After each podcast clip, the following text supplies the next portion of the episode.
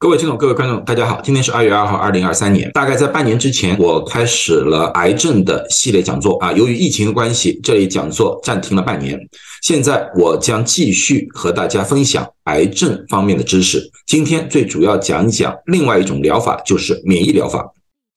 那么先谈呢什么是免疫疗法？免疫疗法就是利用人体的免疫系统对癌症进行对抗。我们知道，人体的细胞一直在不断的生成，一直在不断的死亡。每一次生成新的细胞，都有可能有细胞的变异啊，甚至于癌变。那么呢，为什么年轻的人？身体里面没有这么多的癌症，但是老年人会有，这就是因为免疫系统的强弱的问题。当在年轻的时候，人体的免疫系统非常强的时候，一旦出现了癌变的细胞，人体的免疫系统就可以把这些病变的细胞给消灭掉。但是老人可能就没有这方面的能力。啊，这个理论在现实当中我们也得到了证实，因为在癌细胞里面，我们发现了一种叫肿瘤浸润淋巴细胞，这类细胞有非常强烈的特异性，它可以在癌细胞里面被发现，它的最主要作用就是针对性的消灭癌细胞，但是这类细胞的数量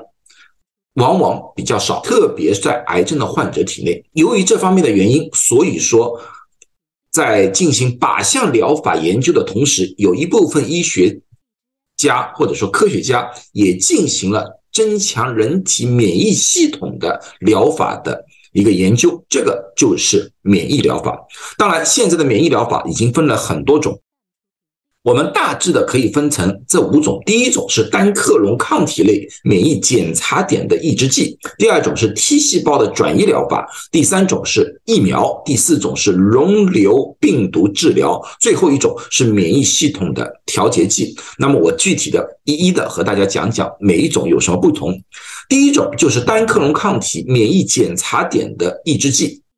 免疫检查点是人体。自身细胞对于免疫系统的一个调节，也就是免疫系统的一个开关来的。当他觉得没有外来的有伤害的或者内在有变异的细胞的时候，它这个开关就关闭了，那么免疫系统就属于一个静止状态。但是它一旦发现了有癌变细胞的时候，它就把这个开关就打开了。那么人体的免疫系统就开始对于癌细胞进行攻击，但是有一些癌细胞是非常狡猾的，它可以利用这些检查点，它会主动的把这个开关给关闭。那么这种情况之下的话，它就可以躲避人体的免疫的一个检查。我们现在要做的就是用药物把这个免疫检查点再度开放。现在呢，有一些这方面的单抗药物就是专门做这方面的治疗的，这就是免疫检查点的抑制剂。第二种呢，就是 T 细胞转移疗法。这种疗法就是把体内有效的治疗癌症的 T 细胞提取出来，然后在体外进行培植，然后再次把这个大量培植的 T 细胞再次注入到人体体内，利用这个 T 细胞对癌细胞进行一种杀灭。这也就是经常我们所说的 CAR-T 疗法。那么。接下去一种就是癌症疫苗，癌症疫苗分两种，一种是预防性的疫苗，比如说乙肝疫苗，乙肝疫苗就是为了预防肝脏被乙型病毒给影响或者说感染而造成癌变，这是预防性的。当然，现在也有治疗性的，现在有一款在美国市场上有叫做 s u b l u c i l T，它是专门治疗晚期的前列腺癌的。一种疫苗来的，它可以主动的产生某一种抗体，特定抗体去对抗这个癌细胞。第四种就是溶瘤病毒的一个疗法。溶瘤病毒的疗法，它是一种非常特殊的一个病毒。这种病毒对人体正常的细胞是没有害处的。到了人体的正常细胞里面的时候，人体正常细胞会把这个病毒给消灭掉，但是。当他们进入到了特定的癌细胞里面的时候，这个癌细胞无法把这个病毒给消灭，而这个病毒就会在癌细胞里面复制，从而把这个癌细胞给消灭掉。现在我们市面上有一种叫 T-VEC，它是专门治疗皮肤癌的黑色素瘤的，它就属于这一种的疗法。那么以上四种都是有比较特定性的一个免疫的一个疗法来的，但是第五种是一个广谱的，因为我知道人体体内有各种的一个免疫系统、免疫功能，免疫系统的调节剂最主要的就是把这些免疫系统给调动起来，这里面包括调动干扰素啊、调动那个白细胞介素啊这类的疗法，从而达到抵抗和消灭癌细胞的一个作用。任何一种